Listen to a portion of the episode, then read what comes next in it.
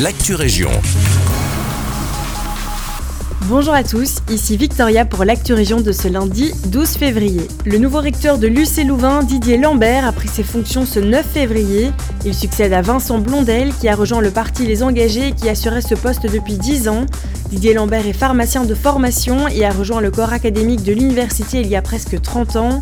Ses objectifs pour ce mandat, assurer le fonctionnement de l'université dans toutes ses matières, permettre aux projets en cours de se poursuivre ou encore continuer à relayer la position de l'UC Louvain au niveau national comme à l'international. Son mandat sera cependant de courte durée puisqu'il prendra fin ce 31 août prochain, date à laquelle la nouvelle équipe prendra ses fonctions à la suite des élections rectorales qui auront lieu en mars et avril 2024. Si vous avez envie de rire et que vous ne savez pas quoi faire ce jeudi 15 février, l'abbaye de Villers vous propose un spectacle 100% belge. Durant ce stand-up en collaboration avec What the Fun, six jeunes humoristes belges vont se succéder dans la salle romane avec chacun leur propre style. Pour les intéressés, le spectacle aura lieu à 20h.